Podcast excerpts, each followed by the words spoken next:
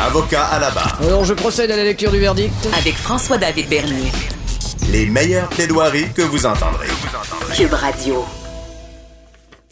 Je vous rappelle que vous pouvez poser des questions à Walid et Jazzy, criminaliste. Donc, je rappelle le numéro 187 Cube Radio ou écrivez-nous sur le Facebook des questions en lien avec euh, les- la matière criminelle, les avocats qui représentent euh, des gens qui sont accusés. Et je suis avec euh, Walid et Jazzy pour la revue de la semaine de l'actualité judiciaire. Bon, bonjour, ma, maître et Jazzy. Comment ça va, mon cher? Ça va très bien. Et toi? Oh. Bon, parfait. Es-tu en forme pour, ben, un, on fait la revue et Ouais. par la suite, les questions. Ça, c'est pas toujours évident. J'ai hâte Dans aux ton questions. domaine. Ah Ouais, ben oui, ça va être bon. Euh, et euh, bon, commençons par la, par la revue. là. Euh, Il y a justement, il y a un, euh, de- il y a un meurtre dans le fond. Il y a quelqu'un qui était accusé de meurtre 15 ans après. Donc, Ben oui. le- la justice a le bras long. Là. Ben exactement, l'idée là-dedans, fait que c'est un, c'est un, c'est un monsieur qui est accusé du meurtre de sa femme, mais euh, des faits qui sont survenus en 2004. Elle avait été retrouvée morte chez elle en 2004 et euh, c'était le grand mystère, mais la police de Laval n'a jamais arrêté d'enquêter dans cette histoire. Et en bout de piste, c'est son conjoint, le conjoint de la femme décédée, qui 15 ans plus tard, là, cette semaine, se fait arrêter. Alors l'idée là-dedans, c'est, c'est un peu pour parler de, de la prescription. La prescription, euh, euh, c'est un- concept connu en droit. C'est le délai à l'intérieur duquel on, on peut poursuivre. En, en ma- en matière criminelle, il n'y a pas de prescription. Ça veut dire que la police peut enquêter. euh, il n'y a pas de délai à l'intérieur duquel ils doivent enquêter. Ils peuvent prendre des années pour enquêter et quelqu'un peut se retrouver accusé. On a déjà vu des gens accusés euh, 10, 15, peut-être même 20, 25 ans plus tard. Il n'y a pas de limite. C'est pas comme aux États-Unis où il y a un statute of limitations. Même un meurtre après euh, 20 ou 25 ans, dépendamment des États, c'est prescrit. On peut plus poursuivre. Euh, Au Canada, il n'y a pas de prescription. Alors même 15, 20 ans plus tard, on peut toujours. Donc, aux. États-Unis, il, il y en a une même en matière criminelle. là. Absolument. L'idée, c'est que euh, euh, l'idée aux États-Unis, c'est qu'on se dit après un certain temps, après 10, 15, 20, 25 ans, la, la- la preuve ne, ne- ne sera plus fiable. Il y a Mhm. pas, elle sera pas de bonne qualité. Un témoin 25 ans plus tard n'aura pas une mémoire aussi vive. Alors il y a une prescription. Ici, on ne reconnaît pas ce concept-là. Il n'y a pas de prescription en droit criminel. Alors quelqu'un qui a commis un crime aujourd'hui, qui fasse attention parce qu'il pourrait se faire accuser dans 20, 25 ans. Mais c'est une bonne chose parce que justement, euh, les techniques d'enquête se, se, se bonifient. Il y, a, il y a toute la technologie, je pense, qui aide des fois à, à résoudre des crimes qui, qui ont été commis il y a longtemps. là. Ben voilà, et ici, dans cette cause-là, on sait rien de rien. C'est, c'est, ça- c'est à chaud, là. On vient d'accuser, on vient d'arrêter. Alors, euh, les développements sont à suivre. On dit que c'est la technologie, c'est les innovations technologiques qui ont euh, aidé Mhm. les policiers à élucider. On sait pas exactement quoi. Alors, je suis très curieux, moi, de savoir c'est quoi la technique d'enquête qui n'existait pas avant, qui aujourd'hui a permis l'arrestation de ce monsieur-là. C'est-tu de l'ADN? C'est, c'est quoi au juste? L'ADN, je veux dire, ça existe quand même depuis un certain temps. Ouais. C'est quoi précisément ici? Euh, on verra. Ouais, c'est ça, à suivre. Mais euh, en tant qu'avocat de la défense, j'imagine, euh, plus le crime est, excuse, est vieux, Walid, Ouais. plus c'est difficile pour tout le monde. Bon, ben, ben, surtout peut-être pour la couronne qui doit faire sa preuve hors de tout doute raisonnable. Exactement, c'est un peu ça l'idée euh, d'avoir une prescription aux États-Unis. On se dit après un certain temps, ça sert à rien de poursuivre parce que la preuve, elle sera, il y a une présomption que la preuve sera de très mauvaise qualité. Ici, euh, on n'a pas, on n'a pas endossé ce concept-là. Alors il y a, ultimement, c'est un procureur qui va décider. Là, on n'est jamais obligé d'accuser. Un procureur va évaluer euh, le dossier qu'un enquêteur lui amène et il estimera si il a euh, la, la conviction de pouvoir de pouvoir ultimement obtenir une condamnation, déposer des accusations s'il s'il fait une Mhm. évaluation que la preuve est bonne, que les témoins feront des bons témoins, puis qu'en bout de piste, un juge ou un jury décidera. C'est ça, des- des- il y a une première, déjà une première analyse. Il y a peut-être des crimes qui ont été commis il y a longtemps, mais euh, le ministère public va dire bon, il n'y a pas de chance de succès, la preuve est, ne, ne- ne tiendra pas la route. là. Exactement. Le critère pour un procureur de la couronne, c'est est-ce que j'ai la conviction morale que je vais pouvoir obtenir une condamna- condamnation. Alors, je suis pas un juge, je peux être convaincu hors de tout doute raisonnable, mais il y a une pro- probabilité sérieuse que le crime a effectivement été commis et j'ai de la preuve, j'ai euh, j'ai de la preuve matérielle, j'ai de l'ADN, j'ai des photos, j'ai des témoins euh, et les témoins feront des- de bons témoins. Leur mémoire semble correcte, puis euh, j'ai confiance qu'ils vont rendre un bon témoignage. En bout de piste, c'est un décideur, un juge ou un jury qui décidera. Mais en, au, au, début du processus, peut-être qu'un procureur va évaluer que la situation, elle, vaut rien. Là, ça fait 20 ans, il y a, il y a, il y a deux témoins, leur mémoire est très approximative. Je pense pas que je vais faire beaucoup de millage à la cour avec ça, alors je vais, je vais rejeter la plainte. Ben oui. Puis Walid, ça doit pas être facile sur le souvenir. Hein. Tu sais, déjà, euh, tu as dû le, vivre. Là. Bon, il y a le processus judiciaire, puis que ce soit les, témoins, les victimes. Tu sais, le, souvenir, c'est pas long que c'est altéré quand même. On se rappelle pas de tout. Là. De un et de deux, lorsqu'on est... Alors, tu as tout à fait raison de dire ça. Et aussi, par ailleurs, lorsqu'on est à la cour euh, et qu'on parle de faits qui sont quand même lointains euh, et qu'un mm-hmm. témoin, un témoin, tu sais, je veux dire, nous, les avocats, on est habitués au décorum de la cour. On on est, on est un peu, c'est notre terrain de jeu, on est habitué, on est plus stressé. Les juges, les procureurs, on les connaît. Euh, puis on fait ce qu'on a à faire. Des fois, ça va pas toujours de notre côté, mais on fait notre travail. Un profane, un simple citoyen qui vient à la cour pour euh, raconter une histoire qu'il a vécue il y a, il y a 5, 10, 15 ans.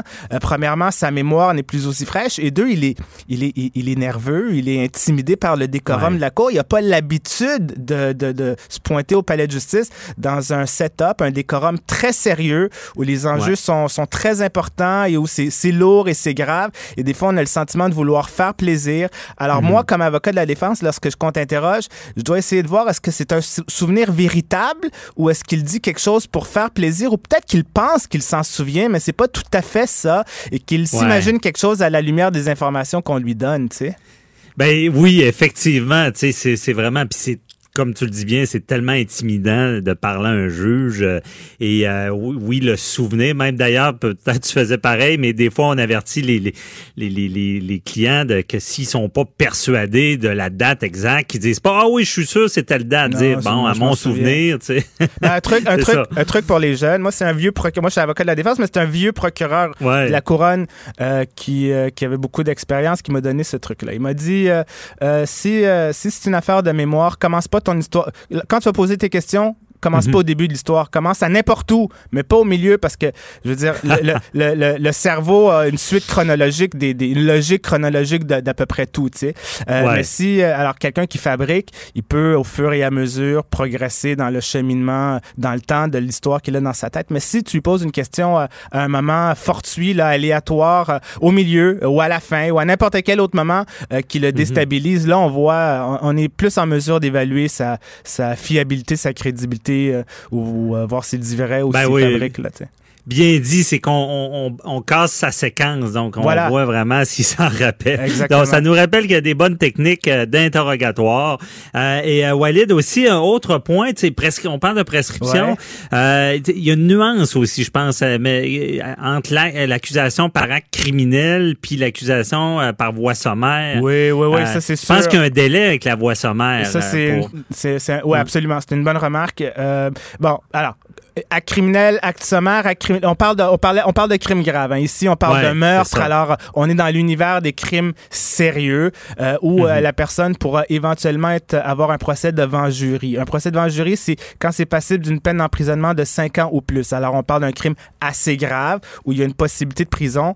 Alors euh, là, il n'y a pas de prescription. Pour les crimes sommaires, ça, c'est les, les sans vouloir banaliser, c'est les, les petits crimes, les, les, les crimes moins sérieux où la procédure, elle est beaucoup plus expéditive, où c'est en cours provincial, on se retrouvera jamais devant un jury. Alors, un vol à l'étalage, une première conduite avec les facultés, affaiblies, une petite chicane en voisin, ou, euh, tu sais, j'ai donné euh, un petit épisode de rage au volant, je donne un coup de pied sur, sur la porte. Alors, c'est pas, c'est pas, c'est pas banal. Euh, ça va venir avec des conséquences, mais c'est pas de l'ampleur d'une agression sexuelle non plus. Alors, un crime sommaire, moins grave, c'est, c'est prescrivable par six mois d'effet. Alors, ah, ils vont devoir faire vite, là. C'est à partir mhm. du moment où le crime a été commis, on a six mois.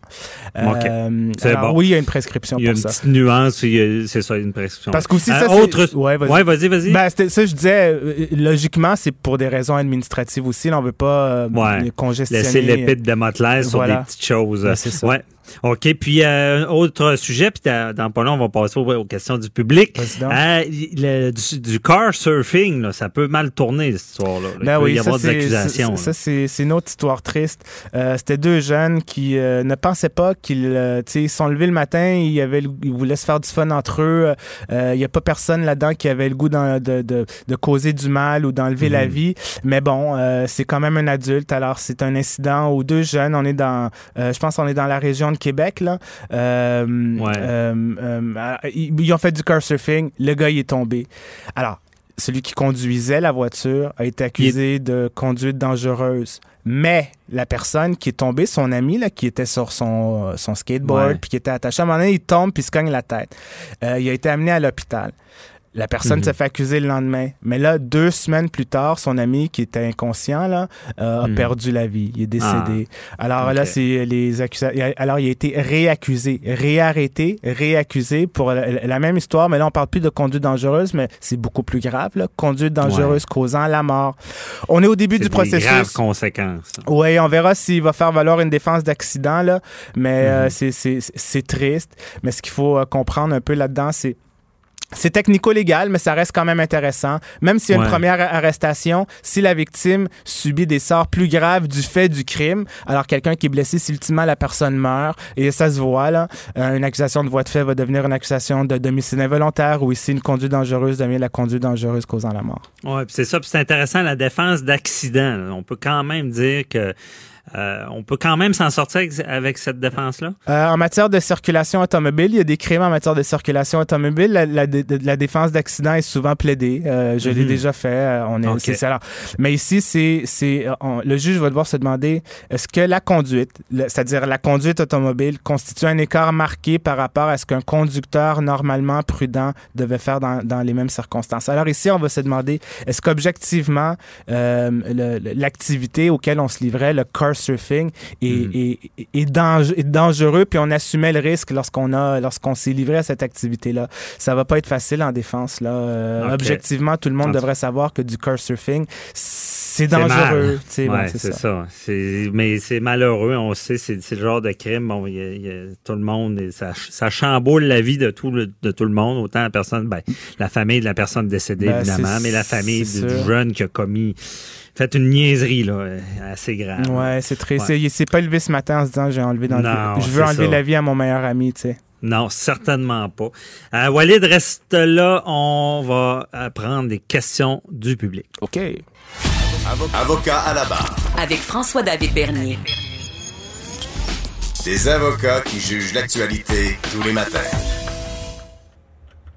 Je suis avec Walid et Jazzy, criminaliste. On vous a demandé plus tôt de poser des questions en lien avec le droit criminel, euh, les avocats qui représentent des, des gens accusés. Euh, je pense qu'il y a beaucoup de questions déjà. Euh, il y a Joanie euh, Henry à la mise en onde qui est avec nous. Bonjour, Joanie. Bonjour. Bonjour, Joanie. Ah. Bonjour. Donc, euh, est-ce que on a des questions en lien avec euh, les, avocats du criminel? Oui, tout d'abord, on a Sophia, Sophia de Québec qui nous demande pourquoi aimez-vous représenter des gens qui commentent ou en fait qui commettent des crimes? Euh, oh, aimez-vous? Ouais, bon, c'est euh, peut-être pas le bon mot. Ben en fait, j'essaie de. Je vais, je vais peut-être nuancer la question un peu. Je, je, je, je, je, défends pas quelqu'un parce que je suis content du geste qu'il a commis, là. Mhm. Bon, et j'aime pas les criminels de façon générale. J'aime les humains. C'est important de le dire en entrée de jeu, c'est bon. J'aime les humains et je, je crois même que la pire des personnes mérite. J'aime notre système de justice.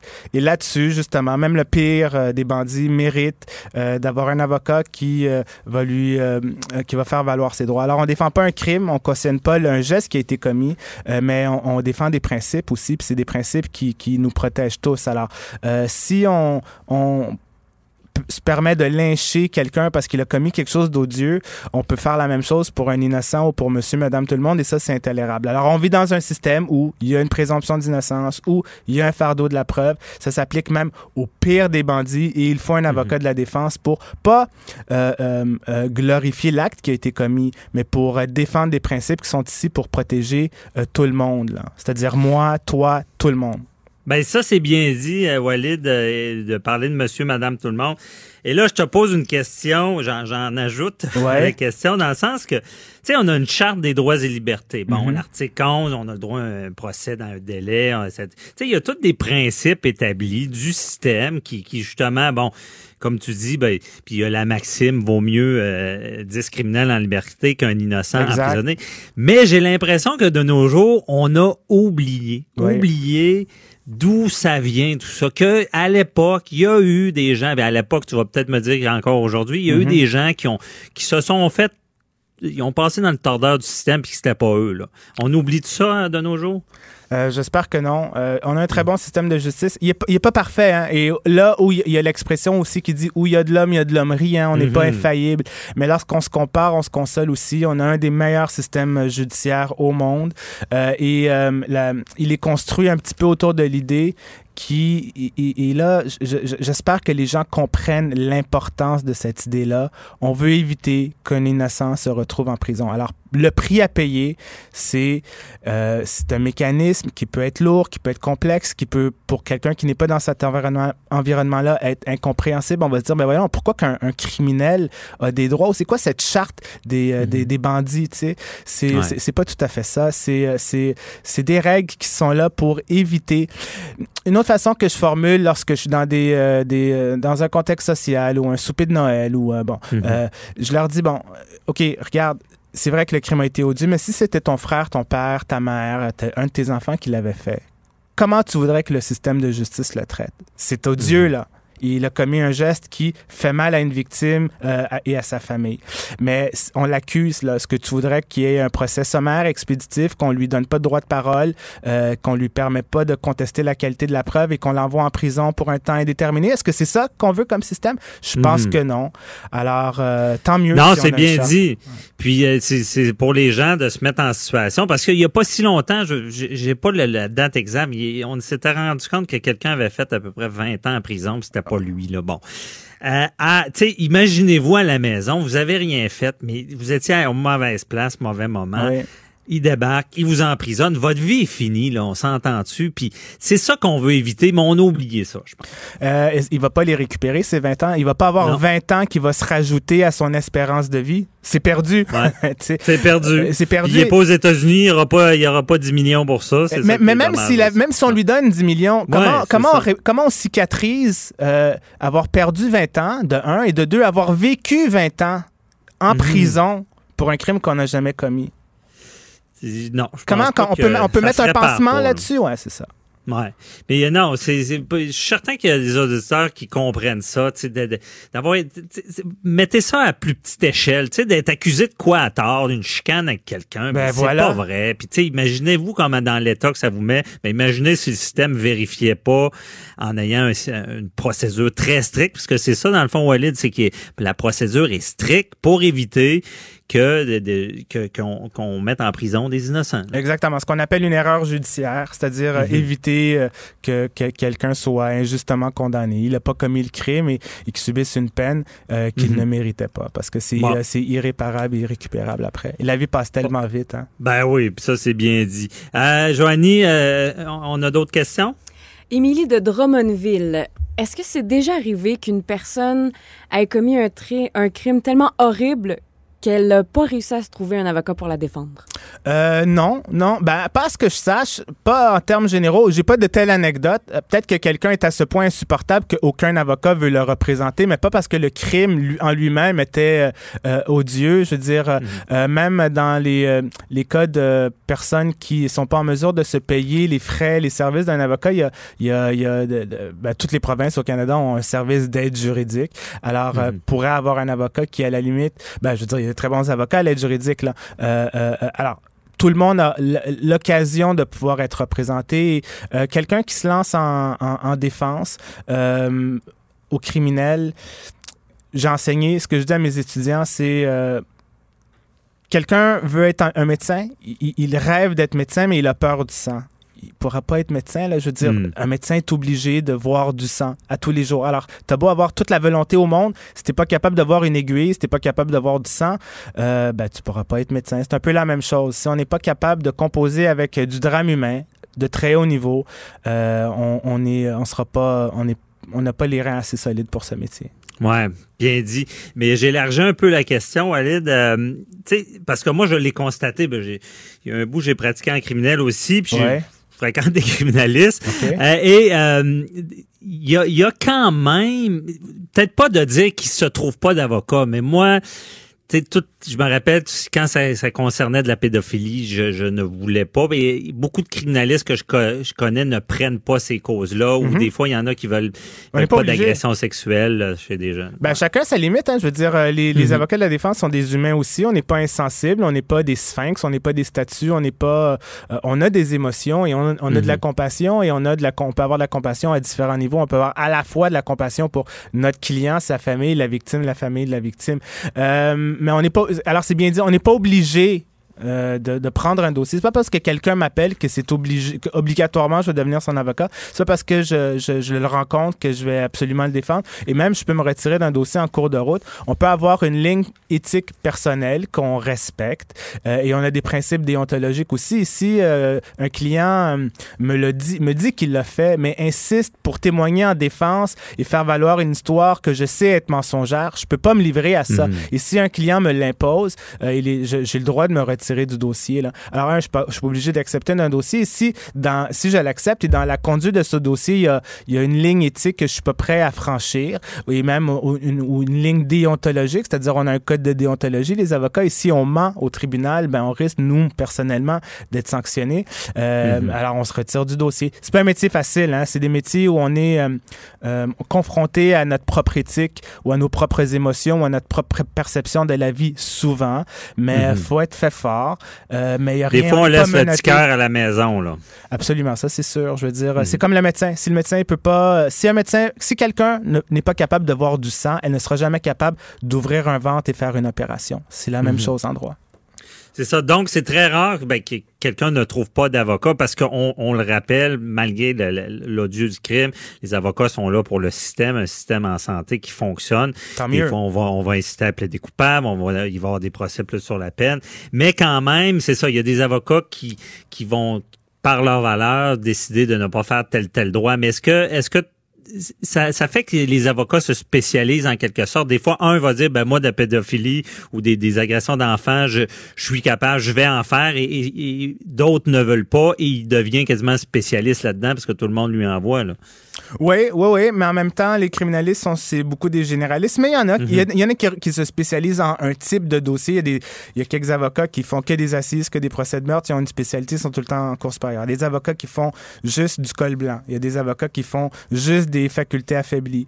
Euh, il y a des avocats qui sont fait une spécialité de, de, de, de faire des causes de, de prostitution juvénile, pornographie juvénile, des crimes de sexe juvénile Mhm. parce que euh, c'est plus difficile de se trouver ce type d'avocat-là. Moi, j'ai fait de tout. J'ai euh, jamais refusé un dossier à cause du type de dossier. C'est pas la nature du crime, moi, qui est une fin de non-recevoir ou pas. C'est est-ce que je vais m'entendre avec le client. Moi, c'est ça. Ben, c'est pour ça que tu es un bon analyste aussi, parce que les, les, les bons analystes, c'est souvent des généralistes. T'en as vu euh, de toutes les sortes. Ben, merci du compliment. Ça me fait chaud au cœur. Là, je commence à rougir en studio. Mais, euh, mais en même temps, je suis pas obligé de faire un dossier si euh, je sens que le client va pas s'entendre ou si je sens que le client va m'obliger à faire des choses que je Mhm. ne veux pas ou que je ne peux pas faire. Moi, ça va être ça la ligne. Euh. Mais sinon, un avocat, euh, pas, pas un- une cause de, de, de pédophilie, on n'est pas obligé de procéder non plus. On peut envoyer notre client en thérapie, puis contextualiser, puis Ah, puis après ça, négocier avec un procureur de la couronne une peine plus douce que ce qu'il aurait s'il avait fait un procès et moduler la sentence pour qu'on encadre la personne, pour que la personne cherche à, à prendre le contrôle de ses pulsions et pour protéger le reste de la société. Alors, une thérapie, etc. Mhm. Ok, il y a Alors, d'autres moyens ça, aussi, c'est pas, ça veut pas dire que je vais contre-interroger un enfant devant un juge nécessairement. Euh, personnellement, ça ne m'est jamais arrivé. J'ai fait plusieurs causes de sexe. là. Ouais, je comprends. Ben, bien dit, il y a d'autres moyens, puis ça peut être positif malgré l'horreur de ce qui a été commis. Merci beaucoup, euh, Walid d'être jazzy, euh, ben, avocat criminaliste. Merci encore. On se retrouve la semaine prochaine pour la revue de l'actualité. Euh, je te souhaite une belle journée. Eh, merci, bonne semaine à tout le monde. Bye bye, bonne semaine. Restez là. euh, le barreau recherche des témoins et des jurés pour des simulations de procès.